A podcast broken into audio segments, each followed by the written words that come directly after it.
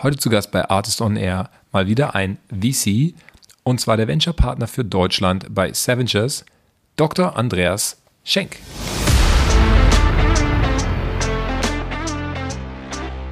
Gerade bei einem Startup, wo wir sagen, es läuft gut, das ist eines unserer besten im Portfolio, mhm. auch in dem Fall, ähm, da müssen eigentlich die, die Shareholder ran und sagen und den, den Foundern ein Angebot machen und sagen, bevor wir jetzt nochmal vier, fünf Monate da uns im Fundraising die Finger verbrennen, einmal die Founder da alle beschäftigen und dann auch noch möglicherweise einen schlechten Deal kriegen, ähm, machen wir lieber eine Bridge und gehen raus, wenn sich die Lage etwas entspannt.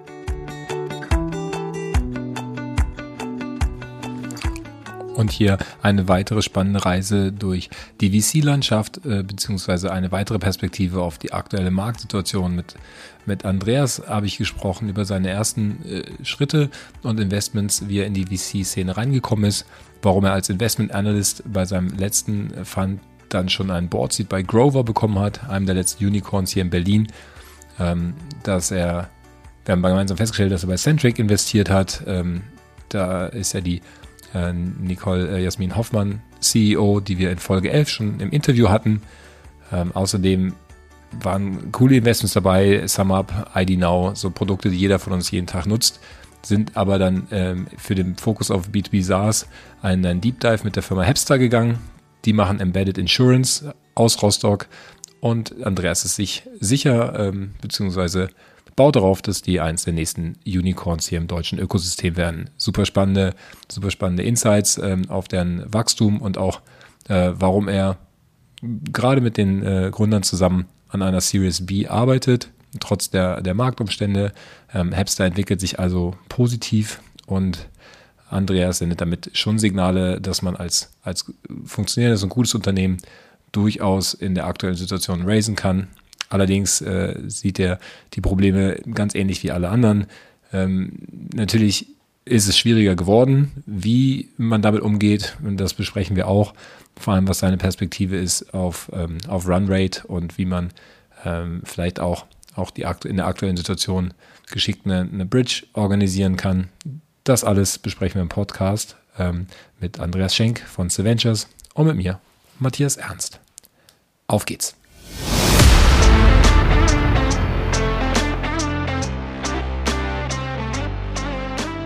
Artist on Air, der SaaS-Podcast für den deutschsprachigen Raum. Wertvolle Tipps von erfolgreichen Gründern, Top-Investoren und führenden Industriepartnern, die euch bei der Skalierung eures Unternehmens schnell und unkompliziert weiterhelfen. Zusammengestellt von Janis Bandorski, Julius Göllner und Matthias Ernst.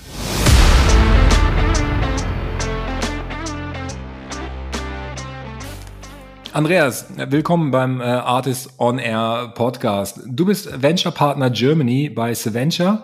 Genau. Ich hoffe, dass, äh, dass ich das richtig ausspreche. Das heißt, du führst die äh, Investments, die deutschen Investmentaktivitäten für, für Saventure, Late Seed bis Series A, habe ich gelesen. Ähm, erzähl doch mal genau, äh, was das bedeutet. Ja, genau. Also ich bin seit ungefähr, also Andreas Schenk ist mein Name. Ich bin seit ungefähr zweieinhalb, jetzt fast drei Jahren schon äh, bei Saventure Partners Uh, Saventure ist ein französischer VC. Ich sag mal, wir haben knapp unter einer Milliarde an der Management, ähm, verschiedenen Fonds tatsächlich, verschiedene Bereiche auch. Ähm, wir sind Biotech, Life Science sehr stark aufgestellt, auch international. Ich sag mal, der zweitgrößte Bereich bei uns ist Digital Technologies. Und dann haben wir noch so ein paar, ich nenne sie oft gerne experimentelle Fonds, aber die sind auch recht groß. Äh, Blue Tech machen wir zum Beispiel seit neuestem. Ähm, wir haben dann noch ähm, einen kleinen IoT-Fund, der Spin-offs macht ähm, und verschiedene andere Bereiche wie Sports Tech zum Beispiel auch, wo wir investieren. Ich bin aber im, äh, in dem Bereich Digital Technologies. Mhm. Ähm, da machen wir alles, was B2B Software angeht, mit so einem bestimmten Fokus auf momentan sehr viel Fintech und Introtech, Retail Tech und Commerce Tech machen wir auch relativ viel.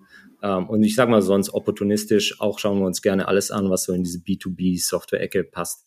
Und ich persönlich jetzt, ähm, ich bin nicht in Paris wie ein Großteil meiner Kollegen, sondern ich sitze selbst in München, äh, auch ziemlich alleine hier, muss ich sagen, mache das alles äh, von meinem eigenen Schreibtisch aus und bin zuständig für den äh, Dachbereich. Das heißt, ich mache wirklich von Dealflow Generation, das kommt, ich sage mal, fast 95 Prozent wahrscheinlich unseres Deutsch- oder Dach-Dealflows im Softwarebereich kommt über mich, äh, bis hin zum wirklich ersten Kennenlernen von den Teams, die wir spannend finden, zum Weiterentwickeln, Verhandeln, Deals abschließen, im Board sitzen, bis hoffentlich irgendwann verkaufen oder anderweitig in den Exit bringen. Ähm, es ist alles bei mir in der Verantwortung. Ja. Alles cool. Also Dach, Dach passt ja perfekt jetzt hier ähm, in die in die Artist Community. Ähm, ich habe jetzt habe jetzt mal geguckt, äh, wenn man so ein bisschen bei dir auf dem LinkedIn Profil schaut, dann äh, sieht man deine Karriere hat angefangen bei RTL. Ja, als äh, als Praktikant und äh, ja, kleine Schmanke habe ich auch habe ich gelächelt, äh, als ich gelesen habe. Wie kommt man denn von einem Praktikum äh, bei RTL dazu, VC zu werden? Ja, ist eine sehr gute Frage. Ich habe ja angefangen, auch im Studium damals so ein bisschen Medien, äh, das Thema, ja, immer sehr belächelt natürlich. Ähm, ich war auf so einer unternehmerischen Hochschule tatsächlich, eine kleine private aus, aus Iserlohn, waren so 500 Studenten damals. Ich war quasi immer in den Studiengängen, die alles als erstes irgendwie gemacht haben, weil alles ganz neu war. Ähm, und, und so bin ich damals da reingerutscht dass wir gute Connections zu RTL hatten und ich fand es natürlich super spannend, äh, Richtung Fernsehen mich umzuschauen. Ja, ich hatte schon immer die äh, Schwerpunkte eher so in den Finanzbereich gelegt und da auch relativ harte Themen belegt, aber so diese ganzen Medien, PR, Communication, das war am Anfang schon prägend so in meiner ersten Zeit. Und wenn man dann die Gelegenheit bekommt, da bei RTL in den News mal ein Praktikum zu machen, dann sagt man eher so nicht nein, ja. Ähm, es war, ich sag mal, nicht mein Traumjob im Endeffekt. Ja, ähm, Offensichtlich. Ich war ja. derjenige, der da äh, nachts um zwei mit dem Job angefangen hat, äh, da die Matzen zusammenstellen durfte, dann äh, morgens um sechs die Matzen runter in den Keller in die Regie rennen durfte und ab, ab da platzieren. Ähm, und dann bis um neun war, glaube ich, die zweite Sendung damals, die gibt's ja heute noch, die News am Morgen da war ich so ein bisschen Mädchen für alles ähm, und diese Zwischenmatzen da zu schneiden. War spannend, war aber nicht mein Traumjob. So ein bisschen Medienmanagement hätte ich mir dann doch anders vorgestellt als das. okay. Und ich sag mal auch dazu, RTL äh, war damals nicht so gut aufgestellt, dass sie eher Leute gekürzt haben. Ähm, die Journalisten waren ziemlich überarbeitet, in meiner Meinung. Das heißt, es hat mir so ein bisschen auch einen Stoß gegeben, da ein bisschen in eine andere Richtung zu denken. Ja, aber war eine tolle Erfahrung. Ja, ein paar Stars mal ähm, nahe kennengelernt die man dann da vorher in die, in die Schminke bringen durfte und sowas. Es war ein tolles Erlebnis, ja, als Student mal so ein bisschen diese Welt kennenzulernen, aber im Endeffekt hat es mich dann auch ein bisschen geheilt von dieser, diesem Medientraum, sage ich mal, den viele okay. haben. Aber zumindest wenn du um zwei Uhr nachts anfängst zu arbeiten, dann hast du lifestyle-mäßig ja nur noch, nur noch Luft nach oben, selbst, selbst als ja. VC. Ja, aber also wie, sagen, wie bist du dann sozusagen in, in die VC-Schiene reingeraten? Ja, das kam dann später. Ich habe dann eher so Corporate Management studiert und da war irgendwie alles drin, was, was Unternehmen angeht. Wir haben auch schon immer sehr viele Businesspläne geschrieben und drüber nachgedacht. Und tatsächlich wollten wir auch mit ein paar Kumpels damals was gründen. Da haben wir schon gebastelt an so einer Art frühen Check 24, nenne ich es jetzt mal. ähm, Schade. Da hat uns leider kurz vor Schluss die Allianz, das nehme ich den heute noch übel, nee, Spaß, aber die haben uns unseren Programmierer abgeworben, der hat irgendwie Einstiegsgehalt von damals 80.000 Euro oder so bekommen, PHP-Programmierer da war es ganz schnell vorbei mit, mit der Idee.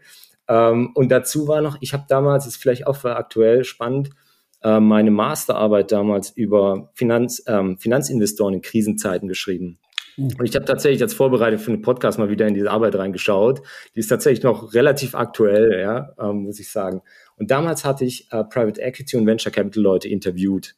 Okay. Uh, unter anderem auch meinen späteren Arbeitgeber uh, Enjoy Venture, den Wolfgang Lubert, der auch im Private Equity Forum in NRW stark aktiv war oder wahrscheinlich immer noch ist. Um, ähm, und ich dachte, ich bin schlau. Uh, nach meiner Master Thesis habe ich alle mal angeschrieben und gefragt, wie sieht's aus eigentlich in dem Bereich? Kann man da irgendwie an den Job rankommen? Wie sieht es da mit dem Einstieg aus?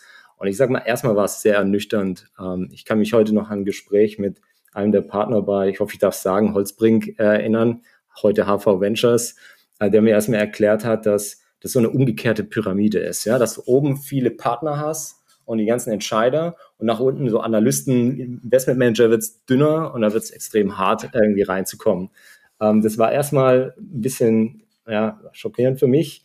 Ähm, aber dennoch hat es dann geklappt, weil der Wolfgang Luber, der kam wieder auf mich zu, hat gemeint, okay, hey, wir haben, bauen hier gerade einen neuen Fonds auf, in Hannover damals. Ähm, da hatten die die Ausschreibung gewonnen von Hannover Impuls um so einen regionalen Venture Capital Fonds aufzubauen. Ähm, und da haben die jemanden gesucht, der auch konstant vor Ort ist, als Analyst. Ja. Ähm, und das hat gepasst. Die haben aber nur eine Halbtagsstelle angeboten. Das heißt, ein Rekordgehalt habe ich damals nicht äh, bekommen, aber konnte parallel noch mal ein PhD machen.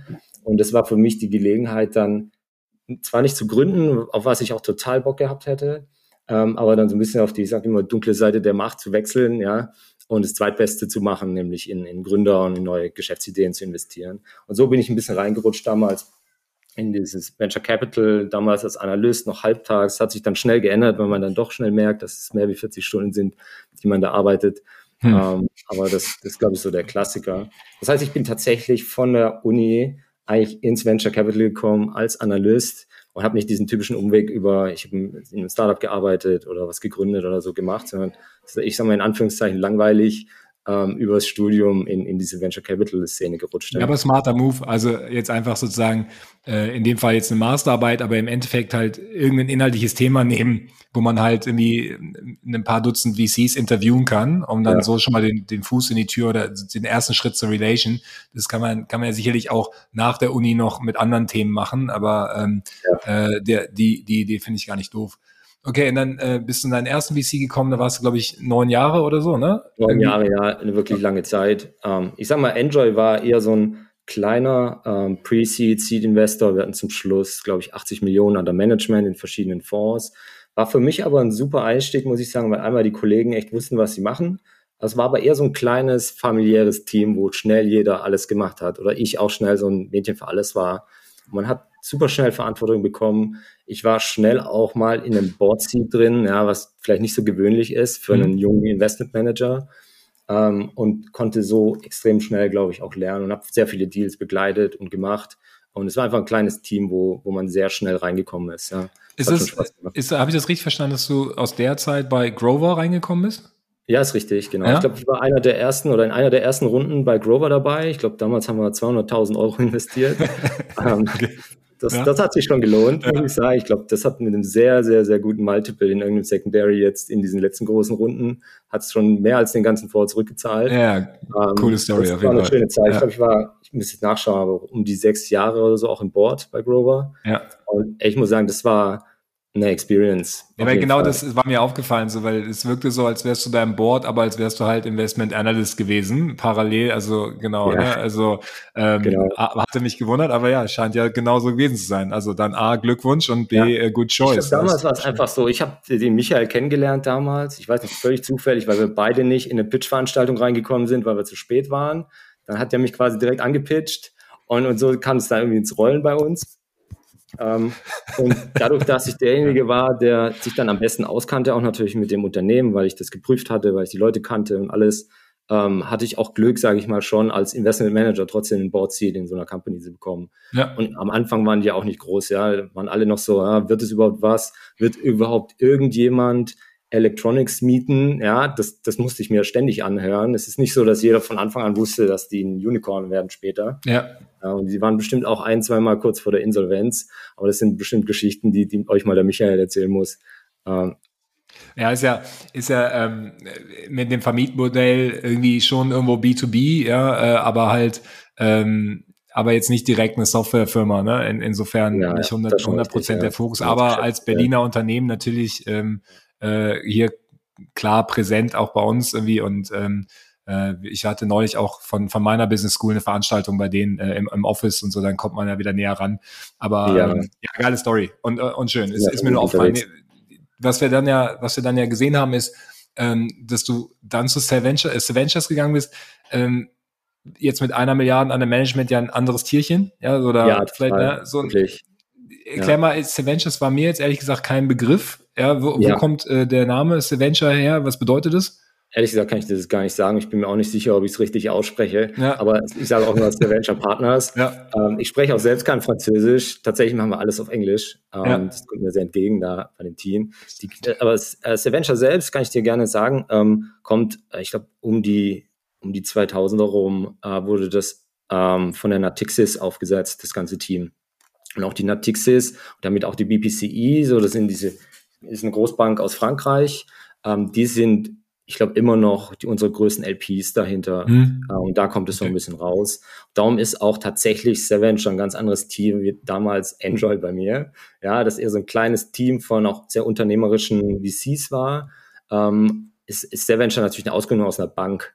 Ja, ja. Man kann sich vorstellen, dass wir immer noch so ein bisschen so Legacy-Systeme und äh, Prozesse, Vielleicht. ja, die durchaus ein anderes Tier sind als ja. ein kleines familiäres Team, äh, was ja. dann wesentlich flexibler agieren kann auch. Ja, ja ich habe auch gesehen, dass euer, euer ähm, neuester Fund, der ähm, äh, dieser Blue, äh, äh, ja, Blue Tech Fund, Blue Tech Fund, der ist ja auch direkt wieder zusammen mit einer anderen französischen Bank ähm, aufgesetzt worden. Ne? Scheint, scheint da in der DNA zu sein. Ähm, ja, genau, da haben die gute, gute Beziehungen auf jeden ja. Fall. Aber gute Idee. Also ähm, Blue ja. scheint ja irgendwie bei euch so die Farbe für Green zu sein. Also auf jeden Fall ähm, Ökologie im, im Vordergrund stehen, ja, wenn das nicht direkt sagen, ganz genau. klar ist. So, ja. ja. Ähm, nee, aber wie, wie bist du auf äh, Seventure gekommen? Das ist ja so ein bisschen die Frage. Also ist jetzt ja nicht ähm, einfach weil du auf äh, HV äh, Capital immer noch sauer warst, hast du gedacht, dann suche ich mir halt mal einen aus Frankreich oder ähm, ja, wie, wie ist dieser Kontakt zustande gekommen? Jetzt mehr, ja, muss ich ja. auch dazu sagen. Nee, Spaß beiseite. Ähm, ich bin total zufällig über einen Headhunter wirklich auf die gestoßen und dann hat man sich langsam kennengelernt. Ich war dann auch in Paris, habe die Leute da kennengelernt ähm, und ich sag mal, diese, diese Chance auch nach neun Jahren Pre-Seed und Seed Investments, ja, ähm, ich habe sehr viele auch Folgerunden mit meinen Startups betreut, wo wir dann in der Series A, Series B gehen wollten, äh, wo man Kontakt mit jetzt vielleicht nicht sehr Venture Partners, aber auch anderen Series A Investoren hatte. Und für mich war es einfach eine tolle Gelegenheit, einmal aus diesem regionalen Fonds, den, also diese regionalen Fonds, die wir hatten bei, bei Angel Venture, in so eine internationale Perspektive reinzukommen. Ja. Venture Partners ist schon so der nächste Level über dem, was wir damals hatten. Fund Size ist viel größer. Ähm, wir gehen nicht mehr in, in Seed, sondern eher in Series A. Das heißt, es ist eher so die Anschlussrunden von dem, was ich vorher gemacht hatte, würde ich dann machen. Das war für mich spannend. Ähm, und natürlich, ich konnte äh, die komplette Verantwortung für so einen Bereich wie einen kompletten Dach übernehmen, für so einen internationalen VC, der wirklich eine Milliarde hat. Da gab es einfach viel zu lernen, da gab es auch viel Verantwortung. Ähm, und natürlich hat sich auch der Gehalt so ein bisschen angepasst. Das war auch nicht ablehnbar, muss ich sagen, äh, wenn wir mal unter uns hier nur sprechen. Ja, das, das gehört alles dazu hier. Mehr Verantwortung, größerer Bereich. Ich, mich hat es damals ja ehrlich gesagt auch schon ein bisschen gestört. Sachen, coole Sachen in München oder Stuttgart oder auch teilweise Berlin. Ja, Grover war auch kein einfacher Case für uns ähm, nicht einfach machen zu können, sondern immer diese regionale Perspektive natürlich im Hinterkopf zu haben. Ja. Ähm, und es war schon befreiend, mein ganzes Netzwerk und meinen Dealflow zu nutzen, den ich da hatte und nicht so eingeschränkt zu sein. Okay. Ähm, deswegen war das, glaube ich, auch für mich ein guter Move, äh, da weiter zu Saventure zu gehen. Und auch noch ein Punkt, wenn man neun Jahre natürlich bei einem VC ist, dann fragst du dich auch irgendwann, okay, verheirate ich mich komplett mit der Firma ähm, oder mache ich nochmal was anderes? Und das war einfach eine super Gelegenheit, auch mit so viel Verantwortung da nochmal was anderes zu machen. Ja. Ja, super. Das ergibt Sinn, wenn du jetzt sagst, ähm, Late Stage, ähm, äh, äh Seed bzw. eher Series A, was ist so eure Average Ticket Size? Nur damit die Zuhörer ja, das einordnen so können. bis vier Millionen, würde ich sagen. Und ich sammle im Schnitt eher zwei, drei, äh, ja. die wir investieren. Und also da suchen wir schon so Runden, die sind irgendwie so zwei bis acht Millionen groß in der Regel. Wir machen auch mal spätere Sachen, dann sind wir aber eher Co-Investor. Wenn ich in Lead gehe, äh, dann ist es schon eher so diese zwei bis acht Millionen Runden. Ja, so also habe ich jetzt so mitgenommen für mich, Fintech, Insurtech, so, ja. das sind so deine Themen im Dachbereich für idealerweise irgendwo so äh, Series A, zwei bis drei Millionen. Also wer, wer da sucht, der, ähm, der kann sich an dich wenden. Ja, auf jeden Fall. Perfekt, ja. ja. Okay, das, das ist doch schon mal gut. Ähm, jetzt äh, hatte ich hier eine Frage aus der Community, weil wir einige VCs jetzt auch ähm, interviewen, ähm, kam mhm. ein Thema rein, was wir bisher noch nicht so geantwortet haben. Die Average Week, deine durchschnittliche Arbeitswoche als VC. Vielleicht ja. äh, magst du da mal eine Minute drauf verwenden. Wie, wie sieht es so aus? Was, äh, was macht ihr da alles Geheimnisvolles, damit am Ende ja. der, dieser super Dealflow entsteht und man dann halt ja. zur richtigen Zeit den äh, Gründer von Grover vor einer, äh, vor, vor einer Konferenztür, die verschlossen ist, trifft. Nee, also äh, Spaß beiseite. Also wie, wie sieht so ja. deine, deine durchschnittliche Woche aus, ähm, dass man da mal so einen Einblick kriegt?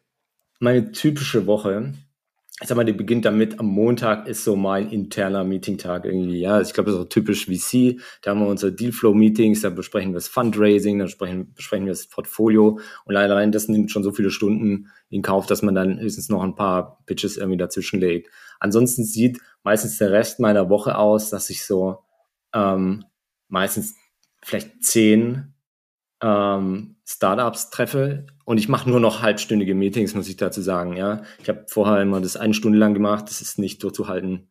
Und ich weiß auch, nach einer halben Stunde habe ich einen guten Eindruck von jedem Team. Deswegen da mache ich, lege ich mir so halbstündige Meetings rein, ähm, über die ganze Woche verteilt. Calendly schicke ich quasi raus und sage, hey, ähm, lass mal eine halbe Stunde quatschen. Mhm. Also ich, ich treffe tatsächlich, obwohl das so eine Art Partnerstatus bei mir ist, hier ist, ähm, eigentlich alle Teams im Dachbereich, die ich spannend finde, treffe ich persönlich. Und erst danach wird das restliche Team mit einbezogen in den, in den Folgetermin. Das ist meistens das. Und dann hat man relativ viel Portfolioarbeit auch noch. Ich habe ja ein Portfolio von sechs Companies inzwischen, jetzt bald sieben hoffentlich. Ähm, plus nochmal ein paar, die sind ähm, ein bisschen weiter schon, so ein SumUp, ID Now. Ähm, da habe ich nicht so viel zu tun momentan. Aber die anderen sind schon auch unter je nachdem beratungsintensiver oder mal nicht. Man hat meistens Reportings-Calls noch in der Woche, ein, zwei von den Portfolio-Companies, ähm, bespricht nochmal vielleicht auch ein Fundraising oder so. Ja, und das ist immer so eine Mischung aus wirklich Startups kennenlernen, äh, Portfolio-Company-Termine ähm, und vielleicht nochmal ein, zwei bis drei Events. Ähm, und was dann noch dazu kommt bei mir, ist natürlich das ganze Netzwerk zu pflegen. Ja? Ähm, ich treffe natürlich auch wie ich den Julius kennengelernt habe, ähm, den kennen hier wahrscheinlich auch viele schon, dass man sich mit Business Angeln oder kleinen VCs trifft. Ich habe noch ein Netzwerk an VCs und das geht in deine Richtung mit der Frage, wie mein Dealflow aufgebaut ist. ich habe natürlich ein engeres Netzwerk von VCs, mit denen ich mich regelmäßig austausche über Dealflow, über den Markt, über deren Portfolio, über mein Portfolio, je nachdem, wie es geht, weil ich, äh, wie gesagt, ich mache das komplett alleine für ähm, Venture hier in Deutschland. Und äh, ja. wie man weiß, gibt es auch andere VCs, die haben das ganze Teams, ja. ähm, da muss ich natürlich ich sag mal, mithalten ist schwierig. Ich muss natürlich smart mich auf meine Stärken konzentrieren und schauen, wo kriege ich den besten Dealflow her. Da weißt du, weißt du, wo die Gehaltssteigerung herkam. Wir haben halt das ja, Team, genau, Team mit reingerechnet. So gesehen muss ich vielleicht nochmal sprechen, aber. okay, ja. Nee, aber so, so versuche ich meinen Dealflow natürlich ja. auch zu generieren. Und äh, die Hälfte der Gespräche ist schon auch Netzwerk, andere VCs, äh, Business Angel und mal ein Berater. Auch M&A-Leute sind ganz wichtig, um so ein bisschen Überblick zu kriegen über den Markt. Und so fusselt sich da so ein bisschen meine Woche zusammen. Zum typischen habe ich meistens gar nicht, aber das ist so im Schnitt, was, was ich da drin habe. Kriegt man rum die, die 35 Stunden. Ja, ja. okay. Verstehe ja, ja, das geht schon. 30, 25 Stunden gehen schnell rum. Das war die Regelwoche von Andreas. Und bevor wir jetzt in den Deep Dive zu Hepster gehen, kurze Unterbrechung für unseren Werbepartner GSL, Global Sales Leaders und äh, ihren Geschäftsführer Robert Borchert. Ihr kennt den Text. Ich äh, wiederhole den gleich auch gerne nochmal, äh, wollte an der Stelle aber sagen, dass ähm, Robert die Werbung geschaltet hat und daraufhin direkt äh, neuen Kunden gewonnen hat, äh, mit einer MAA, die höher ist als die Ausgaben für die, für die Werbung. Äh, das ist super, das freut uns an verschiedenen Stellen. Erstmal ähm, zeigt das irgendwie, dass, dass diese Podcast-Werbung funktioniert. Ähm, also wenn ihr auch Interesse habt, hier Werbung zu schalten, dann ähm, meldet euch bei uns an dem Podcast at artist.net. Aber vielmehr freuen wir uns darüber, dass wir irgendwie relevant wie unseren Partnern an der Stelle helfen können, äh, dann ergibt das ja auch nur Sinn. Ähm, auf der anderen Seite freuen wir uns auch für den Robert, weil es zeigt einfach auch, dass sein Businessmodell funktioniert, sonst äh, würden, würden die Leute ähm, da nicht buchen. Was macht also GSL genau? Äh, Global Sales Leaders ähm, hilft euch, wenn ihr Scale-up seid, Startup seid oder auch im Mittelstand unterwegs seid, dabei eure Sales-Struktur aufzubauen, ähm, GSL hat auch vor kurzem Tenex übernommen. Die neue Firma ist jetzt der einzige Anbieter im Dachraum, äh, die über eine SaaS-Plattform äh, verfügt, die über unterschiedliche Kanäle wie E-Mail, LinkedIn, Xing oder auch Postwurf äh, Kundenansprachen quasi automatisiert aussteuern kann. Also, äh, wenn ihr mehr Sales machen wollt, mehr PS auf die Straße kriegen wollt, dann ähm, geht auf gs-leaders.com oder meldet euch einfach via LinkedIn bei Robert Borchert, dem Geschäftsführer. Robert spricht jeden Tag mit vielen Unternehmern und Vertriebsverantwortlichen, um deren Strukturen effizient zu skalieren und freut sich auch über eure Anfrage. Gerne mit Verweis auf den Podcast, dann gewinnen wir alle. Und jetzt zurück zu Andreas ich glaube, das hat uns einen super Einblick gegeben, so ein bisschen, wo, äh, wo du herkommst, wie du hinkommst. Du hast es gerade schon äh, das, so im Nebensatz erwähnt, dein Portfolio, ja, SumUp natürlich ein äh, Mega-Hit auch, ja, also ja. Ähm, äh, nach Grover jetzt noch, noch eine richtig gute äh, Firma und ähm, ID Now kennt, glaube ich, auch jeder irgendwie persönlich, ja, genau. ja, was du schon mal genutzt hast. Ähm, ich habe hier noch Testbirds, äh, StudiTemps, äh, Centric irgendwie auf der auf der Liste stehen. Mit äh, Centric hatten wir auch einen Podcast mit genau, Nicole Hoffmann, ja, Nicole Folge 11, ja, wer es nach, nachhören will. Ähm, und äh, genau dann ähm, sind jetzt noch zwei, zwei neue dazugekommen, ne? Ich, äh, mit, ähm, mit Hapstar und mit, äh, sag du mir, Wells. Wealth Pilot. Wealth genau. Pilot, genau, mhm. ja. ja. Da gehen wir gleich noch ein bisschen, bisschen im Detail drauf ein, aber ja, das ähm, können wir gerne machen. Insgesamt, insgesamt ein sehr, sehr cooles Portfolio. Wie, ähm, wie differenziert sich denn jetzt Saventure ähm, oder auch deine Arbeit, äh, dass du sozusagen mhm. hier im Dachraum Zugang zu diesen Deals bekommst? Ja, ähm, da, das kommt natürlich viel aus dem, ähm, aus dem Netzwerk, was ich schon über die ganzen Jahre aufgebaut habe. Ich bin jetzt seit 2010 in der Branche quasi. Mhm. Ähm, und da baut man einmal gute Beziehungen auf zu anderen Board-Membern, anderen VCs. Und das ist auch wirklich, wie ich schon vorhin gemeint habe, ich glaube, die besten Sachen und ich glaube, alle Deals, die ich bisher gemacht habe, kamen über irgendeinen guten Kontakt von mir, der gesagt hat, hey Andreas, äh, willst du das mal anschauen? Ich hätte dich da gerne an Bord oder so. Ähm, und dann geht man da rein. Ich glaube, Hepster zum Beispiel kam über GPS Ventures, über den Albrecht, falls ihr den zufällig kennt. Das war top, dass die mich da auch in die, in die Runde reingebracht haben. Und Wealth Pilot kam über einen guten Kontakt bei Bayern Capital. Ja, mit mhm. denen sitze ich im Board, ich glaube bei Testbirds zum Beispiel. Ja. Ähm, und, ähm, und so kommt da, kommen tatsächlich bei mir die spannendsten Sachen zustande. Das heißt nicht, dass ein Gründer keine Chance hat, wenn er mich einfach nur anschreibt. Ja, das will ich auch gar nicht abwürgen an der Stelle. Im Gegenteil, das ist schon wie so. Viel, wie viel ist das so ähm, inbound? Äh, wie viel kommt da mhm. so rein die Woche bei dir? Äh, die Woche, ja, wahrscheinlich schon so sieben Stück. Also fast jeden Tag so eins, würde ich sagen. Ich generiere so zwischen drei und 400 Startups im Jahr. Mhm. Und das sind die Sachen, wo ich auch die Pitch Decks habe und mir, mir auch mal anschaue. Ähm, natürlich sieht man noch viel mehr auf Veranstaltungen, Listen und was weiß ich, aber vieles passt auch nicht rein, weil ich einen relativ engen Fokus jetzt gerade letztes Jahr auch auf Fintech und Insurtech hatte. Ähm, und da, da bleibt vieles natürlich auch liegen und ist so ein bisschen Streuung, ja. Ähm, mhm. Aber insgesamt, ja, es sind schon so 300, 400 Startups bei mir. Da geht natürlich viel mehr, ja, das ist mir absolut klar. Äh, es gibt Startup, äh, Venture Capitalisten, die haben 1000, 2000 im Dealflow, aber oft auch einen breiteren Fokus, einfach wie ich, dass die sich da auch viel mehr anschauen können. Ja, ja oder, oder mehr Leute, anderes Team. Äh, viele haben ja auch so, so ja. ähm, Database äh, generated äh, Dealflow so ein bisschen. Ja, äh, das finde ich super spannend, aber kann ich alleine nicht leisten natürlich. Aber ja. genau, du kannst noch viel früher, wenn die quasi den ersten Handelsregistereintrag haben, die Startups, äh, da schon rangehen. Ja, das ist was, ja. das fällt bei mir eher in diese letzten 20 Prozent, ja, ähm, die, ich, die ich nicht abbilden kann zeitlich. Ja. ja. Ja, ist glaube ich auch fair. Ich glaube, da muss man sich dann, äh, wenn man wenn man jetzt hier so eine neue Region aufbaut, auch auch sehr stark fokussieren einfach. Ja, ich glaube, das ist das ist klar. Ähm, Okay, äh, dann äh, hast du ja gesagt, okay, du bist äh, bei, bei Hapster bist du so mit reingekommen. Gehen wir noch mal bei, bei Hapster ein bisschen rein. Finde ich ein super, super spannendes mhm. Unternehmen, ja. kannte ich aber vorher auch nicht. Vielleicht äh, sagst du in deinen Worten kurz, ähm, äh, was sie machen. Also, ne, ähm, Embedded Insurance habe ich, hab ich verstanden, ja. aber ich denke, du kannst es besser erklären als ich. Genau, das kann immer viel bedeuten irgendwie. Ähm, ja, das ist tatsächlich ein äh, Insurtech, ähm, die in dem Bereich Embedded Insurance unterwegs sind. Das bedeutet in dem Fall, ähm, die Hepster, die sind ex extrem gut darin, neue Versicherungsprodukte zusammenzustellen. Also ich muss auch dazu sagen, sie sind kein Komplettversicherer mit der ganzen BaFin-Lizenz und alles. Die sind ein MGA und arbeiten dann mit verschiedenen Versicherungen zusammen, von denen die gewisse Freiräume haben, um diese Verträge recht flexibel zu gestalten. MGA steht für? Wie bitte? MGA steht für? Ah, da muss ich selber kurz nachschauen. Okay, aber vom Prinzip her, Sie sind halt nicht selber Versicherer, sondern sind so eine Art äh, äh, Broker. Sie haben so einen genau, Rahmen, in dem Sie Versicherungen von anderen Versicherern ausstellen dürfen, ne? Genau, ja. Okay, ja. Ja, so um, hätte ich es jetzt auch verstanden. Ja, ja, die sind da einfach extrem flexibel, diese Verträge anzupassen und neue Versicherungen zu erstellen. Und das Ganze noch darauf äh, aufbauend auf einer Plattform, die sehr digital ist, die an allen Stellen APIs hat, die auch Claims entsprechend managen kann, ähm, die das ganze Risikomanagement, Compliance, KYC, alles digital abbildet, was immer noch eine Lücke bei vielen Versicherern ist.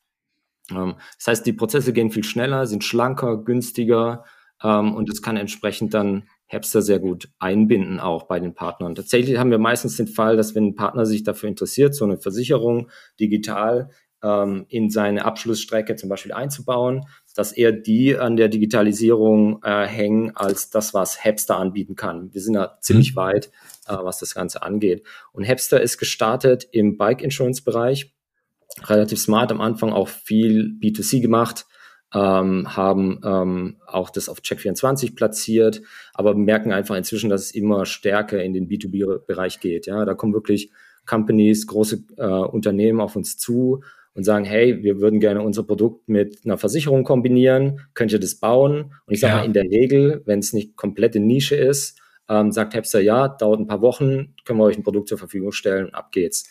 Ähm, also ich glaube, das ist jetzt konkret in, in dem E-Bike-Bereich, ne, wo die Fahrräder dann auch schnell mal irgendwie zwei bis 6.000 genau. Euro kosten und äh, der Kunde dann auch relativ schnell dann auch bereit ist zu sagen, irgendwie, ja, wenn ich jetzt mir für 5.000 Euro ein Fahrrad in Berlin hole, dann will ich, dass es versichert ist, ne, falls es verschwindet ja, genau. oder kaputt geht. perfektes Beispiel. Da sind die ja. recht stark, da sind sie auch Marktführer, wenn man auf Check24 nachschaut.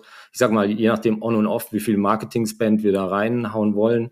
Ähm, aber es ist schon so, äh, dass gerade der Bike-Bereich äh, die Low-Hanging Fruit war für eine lange Zeit, da reinzugehen, wirklich. War nicht so viel Wettbewerb, ist jetzt ein bisschen anders inzwischen. Ähm, aber auch so Leasing-Partner, ja, die für Unternehmen wirklich diese Bikes anbieten, kennt, kennt, kennst du bestimmt auch, ja. ja. Große Konzerne, die es ihren Mitarbeitern anbieten, die kombinieren sowas direkt mit so einer Versicherung von Hepster. Und dann geht es relativ smooth durch das ganze System durch. Ähm, und da hat man da relativ wenig Papieraufwand und was sonst typischerweise anfällt. Okay, ähm, und, hast du ein paar, paar KPIs, also wie, wie groß ist ähm, Hepstar, äh, Umsatz, ja, ARA, Mitarbeiter, dass man das so ein bisschen einordnen kann? Ja, ich sag mal, äh, Hepstar ist jetzt, hat die Schwelle auf jeden Fall über, ähm, ist jetzt drüber über so 10 Millionen Umsatz an äh, MAA. Ähm, die eher, wir sind jetzt eher so bei wahrscheinlich 15, 16 äh, Millionen äh, äh, GVP, also äh, Premium-Umsatz. Mhm. Ähm, und Hepster ist auch ein Unternehmen, was eine extrem gute Marge drauf hat äh, auf diesen ganzen Umsatz. Äh, der ist so typischerweise, wenn wir das sehen, äh, zwischen so 20 und 30 Prozent auf den, aufs Premium. Und Hepster ist da deutlich drüber im 30er-Bereich. Okay. Ähm, das heißt, die machen das extrem gut, wie sie ihre Verträge optimieren, wie sie die ganzen Prozesse dahinter smooth halten. Und da sind wir momentan sehr zufrieden tatsächlich wollen wir da auch nächstes Jahr mit einer ordentlichen Runde rausgehen, weil wir sehen, okay, wir sind, wenn man es vergleicht mit dem Introtech-Markt in, in, Deutschland, aber auch wahrscheinlich europaweit, sind wir eines des am schnellsten wachsenden äh, Introtechs äh, da draußen, die in so einer guten Series B Größenordnung dann sein werden auch und trotzdem sehr gute KPIs zeigen, untypisch für, für diese Introtechs, die gerade auch teilweise ein bisschen leiden. Wir haben auch einige gesehen, die denen es nicht so gut ging, die schlechte Runden machen mussten. Ich glaube, da sind wir ganz gut aufgestellt. Hepster läuft tr irgendwie trotzdem so ein Stück weit unterm Radar. Du hast schon gesagt, du hast sie auch nicht gekannt ursprünglich. Nee, ne? Ich führe es immer so ein bisschen darauf zurück, dass das auch ein Startup aus Rostock ist, ja, ähm, auch so ein bisschen regionaler verankert ist, vielleicht nicht diese typische Berliner ähm, Marketing gemacht hat ähm, und auch die Gründer zumindest am Anfang wenig vertraut waren mit dem ganzen Venture Capital Spiel und auch ähm, wie man sich da präsentiert als, als so High-Growth-Startup. Ähm, da, da haben wir vielleicht auch einfach die Chance genutzt, damals, um da reinzugehen, ja. Ja, wobei ich ganz fairerweise auch sagen muss, in dem, in dem ganzen äh, B2B-SaaS-Bereich tauchen bei mir gerade jeden Tag immer wieder neue Firmen auf, die richtig ja. coole Sachen machen. Was ja in der Natur mhm. von B2B ist, dass du halt relativ lange unter dem, unter dem Radar halt irgendwie ja. schwimmen kannst. Und dadurch, dass halt B2B SaaS-Modelle inzwischen in, in fast alle Bereiche reingehen des, des, des Lebens, ja, findest du ja. halt äh, wirklich, wirklich spitze Nischen, wo sich richtig große Firmen entwickelt haben. So, ja. Und, äh, insofern, also mich, mich wundert es jetzt nicht, ist, glaube ich, überhaupt kein, keine äh, Kritik oder so, aber ähm, ne, also ich meine, Versicherungen angeboten bekommen, irgendwo im, äh, im Checkout-Prozess, das haben wir ja alle schon gesehen. Ne? Insofern ist es sicherlich total smart, wenn man, wenn man das ja, irgendwie genau. agil und, und schlank aufgesetzt hat. Und ähm, Jetzt hast du gesagt, die wachsen stark. Was ist das so eine Wachstumsrate? Im ja, die haben jetzt die letzten zwei Jahre ihren Umsatz ungefähr verdoppelt. Okay. Ähm, ja, was für ein Introtech, ja. glaube ich, ganz ordentlich ist. Ja, ja klar können es immer schneller gehen und mal ehrlich unter uns, ähm, klar hatten wir auch eher eine Verdreifachung mal vielleicht geplant dieses Jahr, aber mit dem, was alles passiert ist, ja, mit den ganzen Problemen in der Supply Chain und gerade bei den E-Bikes hat man es ja gemerkt, ja, die, also wirklich auch bei Hepster, ja, die Kunden hatten auch ganz andere Forecasts abgegeben, teilweise, ja. als die, wo sie dann gelandet sind. Wenn keiner Fahrräder kauft, dann kannst du auch keine Versicherung verkaufen. Ja, ja, das, das ja. ist klar. Ja. Oder wenn keiner Fahrräder hat, kannst du keinen verkaufen, verkaufst aber auch keine Versicherung. Genau, ja, richtig. Und da hängst du einfach dran, ja. Ja, ja, und dann also äh, trotzdem 100% Wachstum hinlegen ist äh, natürlich, das ist immer noch gut. Ähm, ich, ich, glaube, ähm, aus dem Kopf raus jetzt äh, bei äh, TechCrunch stand so ungefähr 10 Millionen aktuelle äh, Finanzierung in der Firma. Passt das? Ähm, ist, glaube ich, inzwischen ein bisschen mehr, ja. Ähm, aber ja, wir haben, glaube ich, damals acht gemacht. Wir haben natürlich noch ein bisschen was nachgegeben. Ähm, und ja, wird, wird irgendwie so knapp über zehn liegen, ja. Dann sag doch mal, ähm, wieso habt ihr bei Hapstar investiert? Also was sind so die KPIs, die du dir angeschaut hast? Oder sind es die Leute? Ja. Ähm, äh, ne, was, was ist so dein Filter, wie du drauf schaust, äh, damit jetzt andere, die vielleicht im, im Insurtech-Bereich unterwegs sind, da so deine Perspektive verstehen? Ja, also es sind natürlich immer viele Faktoren, die da zusammenkommen, wenn man mal in dieses eine von den 300 Startups investiert. Ja. Das kam natürlich erstmal ganz am Anfang durch eine gute Referenz von GPS, die ich schon sehr gut kannte, von damals äh, Tandem, das wir in Berlin investiert hatten, als ich noch bei Enjoy war. Ähm, dann haben wir das Team natürlich kennengelernt, äh, der Christian und die Hanna, die haben einen sehr sympathischen Eindruck gemacht. Die waren nicht die typischen Gründer, die mega Pitching gelegt haben, aber ich habe gemerkt, wenn man in die Tiefe geht, dann wissen die wirklich, von was sie sprechen, weil sie gerade das Broker-Business auch vorher gemacht haben. Ja. Mhm. Ähm, dann haben die da mit dem Alex auch einen absoluten Crack, was ähm, diese Versicherungsprodukte angeht, der wirklich da sehr auch in die ganze Risikomanagement reingeht. Und es war ein sehr gutes Setup damals. Und hinzu kommt die KPIs. Damals hatten die schon eine überdurchschnittliche Marge auf dem Rest. Ich glaube, als wir rein sind, waren die irgendwie bei ach Gott, irgendwie vier, sieben oder so Millionen an Umsatz, drei, sieben vielleicht waren es. Ähm, das heißt, es war noch genau in der Range auch, in der wir gerne investieren. Ähm, und die Bewertung war überdurchschnittlich niedrig. Das darf ich jetzt vielleicht nicht sagen, das wird den Gründer ärgern. Ähm, aber es war schon im Vergleich zu dem, was wir draußen gesehen haben. Und wir haben auch so ein Element Insurance gesehen, so ein Koya gesehen, Neo Digital und andere. Mhm. Ähm, ich hoffe, ich verplaudere jetzt nicht zu viel Internas raus, aber ähm, da waren die Bewertungen locker zwei, dreimal so hoch als das bei, bei Hapster. Ja, ja gut, das, das muss ja jetzt nicht negativ sein äh, am Ende, wenn die Bewertungen zu hoch sind und keiner dann investiert, dann, ähm, dann hilft es ja dann auch nicht. Ne? Also ja, ich genau, glaube, das muss halt von beide Seiten passen. Bei ne? anderen vielleicht nicht so gut, ja. ähm, aber das war echt eine gute Mischung aus den KPIs, die wir reingeschaut haben. Wir haben auch in unserem Netzwerk umgefragt. Da hatten wir ein paar Versicherungsexperten aus Frankreich, die da sehr große Broker aufgebaut hatten. Mhm. Hatten wir auch hinzugezogen. Deren Meinung hat natürlich auch nochmal einen guten Push gegeben, auch mir damals. Ja, das war einer meiner ersten Deals bei Saventure. Und da hilft es natürlich immer, wenn von intern da nochmal ein kleiner Schubs kommt, der sagt, ey, ist ein gutes Startup, lass es doch machen. Um, ähm, und so kam das alles zusammen, dass wir im Endeffekt gesagt haben, okay, da gehen wir rein. Uh, ist ein cooles Team. Dazu noch muss ich auch sagen, Element Ventures uh, mit dem Mike, die auch noch dazu reingekommen sind, wahrscheinlich noch eher der Lead sind, wahrscheinlich wie wir, die haben einen Tick mehr investiert damals. Die waren auch top ähm, vorbereitet und auch ein echt super VC mit einem guten Netzwerk. Und es hat sich auch bewiesen jetzt im Weiteren, dass es eine gute Auswahl war. Also wirklich eine gute Shareholder-Gruppe, eine gute Referenz, gute KPIs. Wir mochten das Team. Keine so typischen Founder, aber welche, die wirklich Klartext reden. Das hat uns damals sehr gut gefallen und, und dann war das eigentlich ein No-Brainer, da zu investieren. Ja, ja okay, cool. Und ähm, wie, wie groß soll das Ganze werden? Was, was, da, was eure Vision? Ja, das ist jetzt ähm, so eine Frage. Klar würden wir da gerne ein Unicorn draus machen, ganz ehrlich. Ähm, ich glaube, das Potenzial haben die, wir sehen die momentan als eines der Top Embedded Insurance Player in, äh, in Europa sogar. Äh, ich glaube, wenn wir da jetzt nächste, nächstes Jahr eine schöne Runde machen, ich spreche da irgendwie von so 20, 30 Millionen oder so, würden wir uns vorstellen. Ich glaube, da können wir richtig was Schönes aufbauen.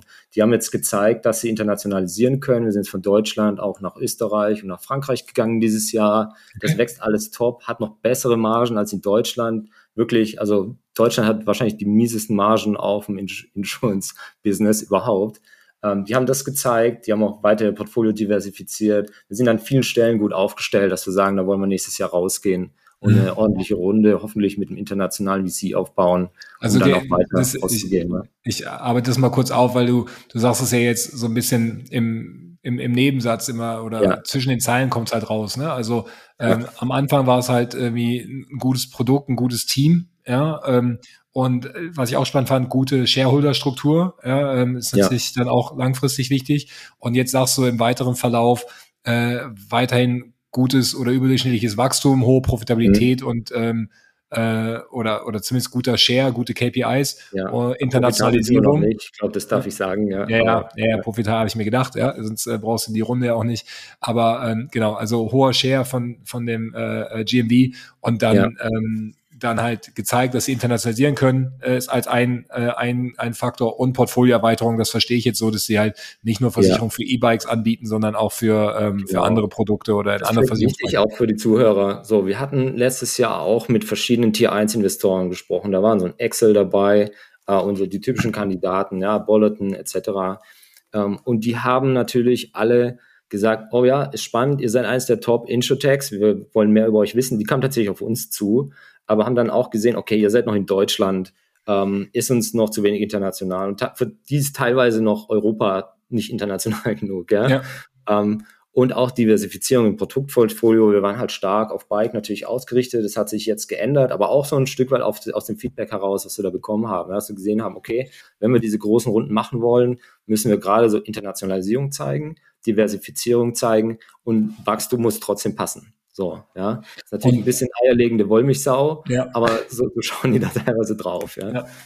Naja, wenn du, wenn du schnell richtig groß werden willst, musst du halt auch irgendwie richtig viel machen. Das ist, glaube ich, ist, äh, ist ja. halt meistens. Die wollen einfach auch sehen, dass wenn sie viel Geld da rein deployen, ja. dass sie viele Möglichkeiten haben, das mehr oder weniger schon validiert äh, ins Wachstum, in die Skalierung zu bringen. Ja. Das ist halt mal Internationalisierung. Die wollen wissen, ihr habt das einmal richtig oder zweimal richtig gemacht wahrscheinlich können wir das auch an, auf andere Märkte kopieren. Ja. Und warum, warum nicht in die USA? Also in Deutschland, Österreich ist jetzt natürlich so eine, so eine, sag ich mal, bedingte Internationalisierung, wie Deutschland, Frankreich schon mehr. Da kommt zumindest die, ja. die Sprachbarriere noch mit rein. Aber ähm, jetzt ist ja viele von den SaaS-Firmen, mit denen wir in letzter Zeit im Artist-Kontext gesprochen haben, sind gerade in die USA gegangen, gehen gerade in die USA, auf jeden Fall mehr, mehr als äh, ursprünglich gedacht. Ähm, ja. Und äh, das ist natürlich dann immer so der, der Ritterschlag, weil du diesen Riesenmarkt dann äh, vor dir hast. Wie, wie ist es bei, äh, bei dem Case? Ja, das wird wahrscheinlich schon ein Thema sein in der nächsten Runde, sage ich mal. Wir selber wollten uns das noch nicht vornehmen, weil es schon sehr kapitalintensiv ist, in die USA rüber zu gehen, mhm. aber auch, weil es wahrscheinlich nicht der smarteste Move gewesen wäre von der ganzen Regulierung und welche Lizenzen wir auch für die Versicherung haben. Das muss ja alles neu aufbauen, das kostet alles Zeit und Geld, dann brauchst du da die richtigen Leute, dann ist es weit entfernt und so. Für uns war, wir haben uns angeschaut, welche Märkte haben die haben von der Regulierung da, sind am, am, besten, am offensten für uns, aber auch welche haben die besten Margen und haben auch von den Consumern da eine gewisse Nachfrage für unser Produkt. Also wir haben schon gecheckt, okay, wie, wie stark ist der Bike-Markt da in Österreich und in Frankreich? Und es waren einfach von der Versicherungsmarge, also von den ganzen KPIs, die attraktivsten Märkte, um da direkt reinzugehen äh, und auch relativ schnell in so eine profitable äh, Entwicklung zu kommen. Ja? Ähm, und von da aus, ja, UK wird wahrscheinlich so ein bisschen das Sprungbrett typischerweise auch sein, okay, äh, für ja. Hepster dann in die USA zu gehen. So, das ist schon, haben wir natürlich auf dem, auf dem Plan, haben wir auch mehr oder weniger einen Plan, wie wir es machen wollen. Aber jetzt momentan in der aktuellen Situation äh, wollen wir uns da natürlich nicht überladen oder irgendwie zu arg stretchen mit zu viel Internationalisierung gleichzeitig. Das Unternehmen hat durchaus noch eine gewisse Burnrate und da müssen wir schon aufpassen, ja, ja. dass wir es gut managen. Ja. Und das in Rostock. Ja. In Rostock, genau. Aber nein, also denn äh, ist, ist glaube ich total verstanden. Aber klingt klingt super spannend und ähm, ich meine, wenn so ein Excel anklopft, das ist ja auch erstmal kein schlechtes Zeichen. Jetzt, äh, wenn ihr das äh, ja. irgendwie äh, dann hinentwickelt bekommt, ist super. Gehen wir mal von Appstar weg auf das Gesamtmarktumfeld. Äh, so Thema Fundraising Q4. Mhm. Also das Thema ist natürlich jetzt irgendwie auch vielfach diskutiert, weil ähm, die Situation sich ja für, für alle geändert hat. Aber irgendwie müssen wir ja trotzdem mit jedem VC dann immer wieder auf die aktuelle Perspektive eingehen. Also was ist ja. so jetzt dein Ausblick? Wie, ähm, wie, wie schaut's aus? Äh, was, was ist wichtig für Q4? Was wird passieren? Ja, ich bin tatsächlich mit, also jetzt auch mit Heps haben wir es natürlich diskutiert, aber auch mit anderen Portfoliounternehmen, ob wir rausgehen ähm, oder bridgen. Teilweise gehen wir auf diese typische Venture Capital Strategie, dass wir auch sagen, okay, wir brauchen jetzt erstmal Sicherheit bis Ende 2023, ähm, dass unsere Unternehmen Zeit haben, diese Krise oder was auch immer vielleicht noch auf uns zukommt, äh, gut zu durchsteuern. Ja, also mhm. auch bei allen Unternehmen sind wir reingegangen, haben gesagt, okay, wie sieht die Liquidität aus, was ist die Burn Rate, was können wir tun, lieber ein bisschen weniger Wachstum, dafür mehr Reichweite. Das ist absolut die Strategie bei uns, aber auch was ich eigentlich von fast, also wahrscheinlich allen Kollegen höre, mit denen ich mich so austausche. Die nehmen das schon alle sehr ernst, äh, obwohl meine Meinung ist, dass die meisten auch trotzdem nicht wissen, was jetzt wirklich passiert. Ja, es kann sein, dass Q1 23 wieder wieder aufwärts geht, kann aber auch noch krasser abwärts gehen. Ähm, und alle, die, allein diese, ich sag mal, ich denke so drüber, allein diese Unsicherheit, allein diese Risikofaktoren führen einfach zu gewissen Effekten in dem Venture Capital Markt, dass die Leute vorsichtiger werden, dass die Bewertungen niedriger sind, ähm, dass mehr auf Burn Rate geachtet wird, wie vielleicht vorher. Man sieht auch viele Entlassungen momentan im ganzen Fintech-Markt. Ich meine, überall in der, in der Startup-Presse momentan drin.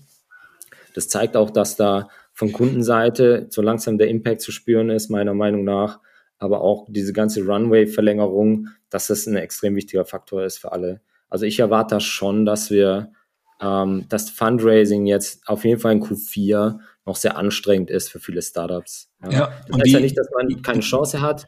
Ähm, das ist ja immer so eine, so eine Bell Curve irgendwie, ja, die sich verschiebt. Ja. Ähm, du hast ja schon immer eine Chance, als Top-Startup eine Finanzierung zu kriegen, aber ich glaube schon, dass es schwieriger ist als äh, jetzt auf jeden Fall noch vor einem Jahr, ja. Mhm. Jetzt hast du gerade das äh, Thema Bridgen gesagt, also Überbrücken der mhm. Zeit. Mhm. wir haben jetzt ja auch relativ viele äh, Revenue-Based Finance Companies hier im, im Artist-Umfeld gehabt, mhm. ja, die so ein bisschen ja von der Situation profitieren, ja, diesen ja. Einmal-Effekt oder halt auch zumindest halt diesen kurzfristigen Effekt jetzt da Equity Financing mal für, für ein paar Monate zu überbrücken ja. nutzen. Ähm, was ist für dich eine ne, ne gute Bridge? Welche welche Firmen sind dafür geeignet und wie würdest du es machen?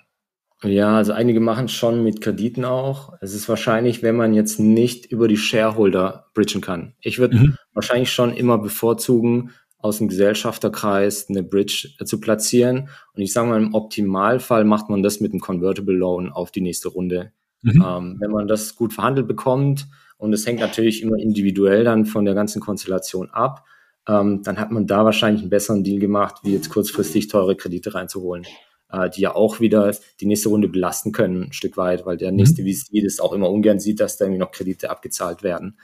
Ähm, das ist so mein Ding. Revenue-Based Finance ist natürlich viel unterwegs momentan. Ähm, ich sehe es so ein bisschen zweiseitig. Natürlich auf einer Seite schaue ich mir auch Revenue-Based Financing Startups an. Die werden es, glaube ich, auch ein bisschen tougher haben im nächsten Jahr. Man weiß nicht, wie es auch um die Ausfallraten dann bestellt ist für ihre Loans. Und die Zinsen gehen ja auch hoch. Das heißt, es ist auch nochmal Stress aufs Geschäftsmodell hier. Ähm, die meisten haben es wahrscheinlich trotzdem im Griff, weil die Margen da immer noch groß genug sind.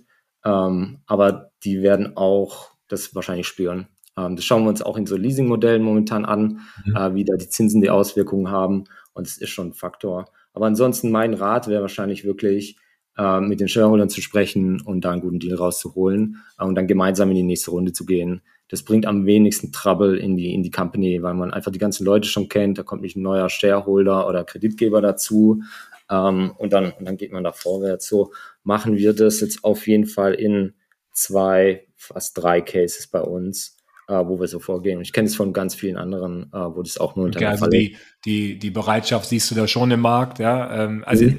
klingt total sinnvoll, ne? Also am Ende des Tages ja. äh, ist, ist das ganze Thema Fundraising und ob es jetzt Equity äh, Finance ist oder auch Revenue-Based Finance, du musst dich ja mit neuen Terms auseinandersetzen, du musst einfach sehr viel Zeit als, als Gründer investieren ähm, weil es natürlich irgendwie total wichtig ist. Ja, am Ende, ja. wenn du ähm, äh, kein Geld hast, ist schlecht. Wenn du zu viel Shares abgibst, ist auch schlecht. Ja, also es, es ist irgendwo relevant. Ja. Auf der anderen Seite, ähm, klar, ist gerade nicht die, das beste Umfeld.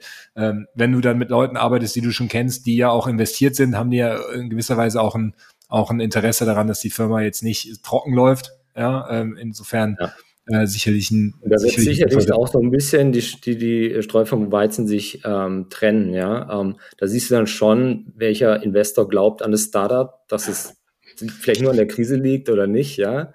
Und ich sag mal, bei, ähm, es gab jetzt auch Fälle im Fintech-Umfeld, die sind jetzt wirklich in die Insolvenz gegangen. Ähm, wahrscheinlich Nuri ist so ein Beispiel, ähm, wo dann schon irgendwie keine Wille da war, so richtig eine Bridge zu platzieren oder das weiter zu finanzieren, auch intern. Ja, die hatten mhm. auch wahrscheinlich eine höhere Burn Rate, ähm, aber da, da sieht man dann schon, okay, die hatten ein sehr anstrengendes Businessmodell Ähm, und scheinbar war da nicht genug Mut da, weiter, weiter ins Risiko zu gehen. Ja, aber bei anderen Startups und jetzt auch gerade bei mir, Hepster zum Beispiel, da platzieren wir auch eine Bridge, weil wir einfach sagen, nächstes Jahr kriegen wir da viel bessere Bewertungen hin äh, als dieses Jahr. Sagen, es läuft gut, es ist eines unserer besten im Portfolio, mhm. äh, auch in dem Fall. Ähm, da müssen eigentlich die, die Shareholder ran und sagen und den, den Foundern ein Angebot machen und sagen, bevor wir jetzt nochmal vier, fünf Monate da ins, im Fundraising die Finger verbrennen, einmal die Founder da alle beschäftigen und dann auch noch möglicherweise einen schlechten Deal kriegen, ähm, machen wir lieber eine Bridge und gehen raus, wenn sich die Lage etwas entspannt. Also sicherlich ein wertvoller Tipp, ja, einfach da ähm, äh, rechtzeitig an die bestehenden Shareholder irgendwie in die Diskussion gehen, ja, was halt geht. Ich glaube, am Ende kann das überhaupt nicht schaden, auch wenn dann die Hälfte der Shareholder nicht äh, weiter also nicht bridgen will, kein, äh, kein Convertible Loan ausstellen will, dann weiß man allerdings, wo man dran ist. Ja, dann ist ja. man, am Ende ist, äh, ist es halt Feedback, ja, und damit muss man halt als Gründer dann auch umgehen können und dann kann man sich halt aktiv auf die Suche von, nach neuen, neuen begeben und dann, dann ist es halt gut. Aber es ist sicherlich, sicherlich erstmal, erstmal gut, da den, den Wasserstand zu prüfen. Alright, ähm, dann vielleicht so noch, noch eine letzte Runde generelle äh, Tipps und Tricks äh, jetzt aus, aus VC-Sicht ähm, für, für die nächste Zeit. Also die, die einfachen Sachen oder die offensichtlichen Sachen hast du jetzt ja genannt. Also Runway verlängern ist klar, mhm. wie man es bridgen kann, ist, ist jetzt auch verstanden. Ähm, was sind denn, was sind denn ja. vielleicht äh, aus deiner Perspektive so ganz persönlich wichtige Themen, äh, um die man sich so im Detail jetzt noch kümmern sollte in der aktuellen Phase? Im Detail. Ich sag mal, ich denke, die aktuelle Phase ist noch eine Chance, die Geschäftsmodelle ein Stück weit weniger auf krasses Wachstum, sondern mehr auf ähm, Rentabilität auszurichten, ein Stück weit. Und auch das anschließend nachvollziehbar äh, präsentieren zu können bei einer Runde. Ja, ähm, das hatte ich lustigerweise schon damals in meiner Master Thesis geschrieben. Äh, aber die Unternehmen, die jetzt gut durch die Krise kommen und zeigen können, dass sie ihr Geschäftsmodell auch recht flexibel anpassen können, ähm, die kommen meistens auch stärker aus der Krise wieder raus und können es wieder hochfahren. Und haben eine gute Story für den Investor, der ja immer eine gewisse Sicherheit haben will, wenn er investiert und es läuft nicht so wie geplant oder nicht so schnell oder die Sales Cycles sind alle viel länger. Es gibt tausend Gründe, dass das Unternehmen trotzdem immer reagieren kann, immer ein Stück weit flexibel ist, äh, wie es mit den, mit den Umständen umgeht. Und die, die jetzt da gut durch die Krise kommen, glaube ich, werden auch anschließend die Gewinner sein, wenn sich die Lage wieder entspannt. Ähm, und ich glaube, da darf man sich nicht scheuen, auch rechtzeitig zu reagieren und von mir aus auch mal härter durchzugreifen im eigenen Unternehmen, ähm, um da entsprechend äh, die, diese, diese Phase durchzustehen. Da gibt es natürlich Unternehmen, die haben Glück, manche haben die Pech, ja. Wenn du jetzt vor 18 Monaten geraced hast und wolltest genau jetzt wieder raisen, hast halt ein bisschen Pech gehabt, wie wenn du vor einem halben Jahr gerade eine Runde geraced hast und kommst jetzt gut die nächsten zwei Jahre durch. Ja. Ähm, aber damit muss man dann so ein bisschen umgehen einfach, ja.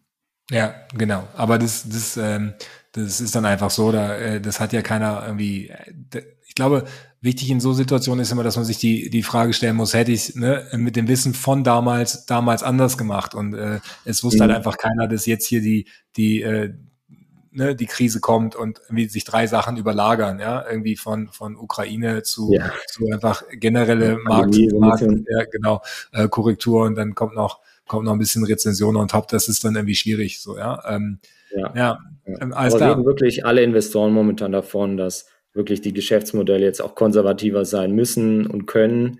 Äh, und ich glaube, das kann man so ein bisschen für sich nutzen, um da auch Sicherheit herzustellen. Und ein Tipp vielleicht noch an Gründer für mich. Ähm, vertraut nicht immer an euren Investor, dass der rechtzeitig sagt, hey, Liquidität geht aus. Oder darauf, ja, der wird schon bezahlen und so. Ich, ich, ich sage immer, kümmert euch selbst um dieses Startup und setzt euch ein. Und man sieht auch jetzt halt auch, welche Teams können hier irgendwas aus dem Hut zaubern und welche nicht. Ja, und das sind meistens dann die starken Venture-Teams, die es auch schaffen, wenn dann wieder die Skalierung in vollem Gange ist später. Ähm, wirklich, vertraut da nicht zu sehr, dass andere euch irgendwie retten oder finanzieren, äh, sondern überlegt euch, wie, wie kommt ihr auch alleine durch.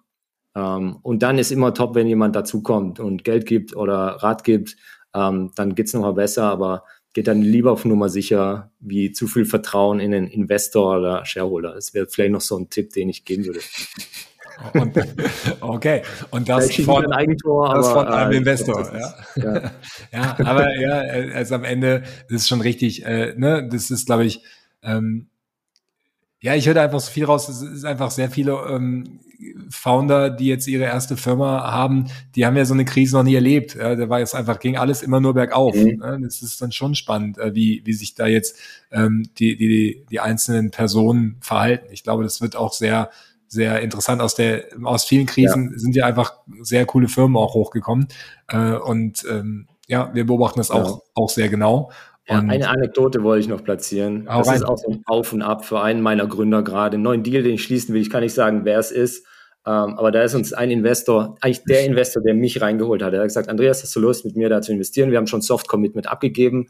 Mach du eine Million, ich eine Million, dann kommt noch ein bisschen was oben drauf, ab geht's. Ähm, und dann gehe ich durchs Gremium bei mir, kriegt es okay, yes, let's go. Und am nächsten Tag sagt er mir ab, weil er sagt, naja, wir müssen leider im Portfolio gerade bridgen, läuft bei ein paar Sachen nicht so gut, es sind große Beträge. Unsere Managing-Partner haben gesagt, keine neuen Investments mehr. Dann stehe ich jetzt plötzlich mit dem Startup da äh, und habe nur das halbe Investment. Ähm, und äh, ja, und der Gründer kriegt natürlich die Krise, ja. Der, der hat so irgendwie noch ein, zwei Monate Laufzeit und, und Cash und äh, kriegt einen roten Kopf. Ja? Ähm, zum ja. Glück, ich habe jetzt noch mal ein bisschen geholfen, ein paar Leute angeschrieben. Wir haben auch äh, noch ein paar Investoren. Ich habe tatsächlich gestern die E-Mail bekommen, dass ein anderer Investor noch mal mit einer Million reingehen will und das ersetzt. Plus noch mal ein paar äh, Shareholder gesagt haben, okay, wir geben auch noch mal ein paar hunderttausend. Jetzt sind wir oversubscribed. Also so kann es hin und her gehen. Jetzt ist natürlich der Founder wieder super happy. Äh, jetzt müssen wir natürlich noch die Verträge und alles klar machen. Da gibt es noch genug Herausforderungen jedes Mal. Aber so geht's wirklich auf und ab momentan. Und da, da kann ich nur sagen, ja, da, da muss man echt durch, ja, darf man auch nicht aufgeben. Aber manchmal läuft es auch richtig gut dann, auch in letzter Sekunde, ja. Ja, ja, aber macht sicherlich dem einen oder anderen gerade ein bisschen graue Haare, ähm, auch, auch nicht äh, ja. zu Unrecht oder verständlicherweise. Aber ja, finde ich, äh, finde ich schön, dass die, dass die Story zumindest gut endet in deinem Fall. Ich hoffe es, ähm, ja. Also, äh, toll, toll ist noch ja, nicht unterschrieben, aber. Knock on wood, ja. hast du recht. Ähm, Cool, Andreas. Äh, jetzt zum zum Abschluss ähm, von von unserem Podcast, weil wir hier dem äh, unsere Zeit äh, äh, zum Ende kommen. Äh, irgendeine Frage, die ich dir hätte stellen sollen, die ich nicht gestellt habe? Aus dem Stand äh, habe ich da gerade nichts für dich. ja, ist, ist, ist, die klassische äh, Podcaster-Frage, äh, um, um, um sich unangreifbar zu machen. Gut, dann, äh, dann habe ich meine letzte. Das ist äh, dein Restaurant-Tipp. Du bist ja aktuell in München. Ähm, äh, hast du, hast du einen Ort, wo du am liebsten ausgehst, äh, wenn du. Oh ja, ich habe vor, ähm, vor einer Woche gehört, die sind gehören zu den Top 5 Pizzerien hier äh, in, in der Stadt. Ich bin ja in Garching und die sind ein bisschen südlich davon, Trattoria San Sanome. Die finde ich klasse. Die haben ein bisschen launischen Pizzabäcker, aber wenn er gut drauf ist, macht er eine Top-Pizza. Alles klar, die nächste Pizza, Pizzeria, der hat den, äh, den Florian Hübner von überall drin, der hat hier die, die Pizzerien durch, durch den Prenzlauer Berg irgendwie genannt, äh, ähm, aber okay. Ähm, dann haben wir Garching jetzt äh, mit, mit auf der Liste. Äh, Perfekt. Super Pizza, nur nicht mit dem äh, Pizzabäcker reden. Schreiben wir in die Show Notes. Andreas, ganz, ganz herzlichen Dank für deine Zeit und für die ganzen Tipps. Ähm, super äh, Deep Dive auf Hepstar. Ähm, klingt nach einer, nach einer äh, weiteren tollen Portfolioergänzung, wie nach deinen Stories mit, mit äh, Grover und SumUp und den ganzen anderen, die ich überhaupt nicht unterschlagen will, aber nicht alle im Kopf habe. Ähm, ja, klar. Ja, also cool, dass du die Zeit genommen hast und ähm, ja, dann äh, sehen wir uns nächstes Jahr dann äh, auf dem Artist Summit. Ja, 12. Oktober. Ja, hoffentlich bin ich dabei. Ja. Diesmal, diesmal, also, diesmal notieren. Ja, klar, wirklich. äh, danke für das Gespräch. Ja, ja. Ciao, ciao.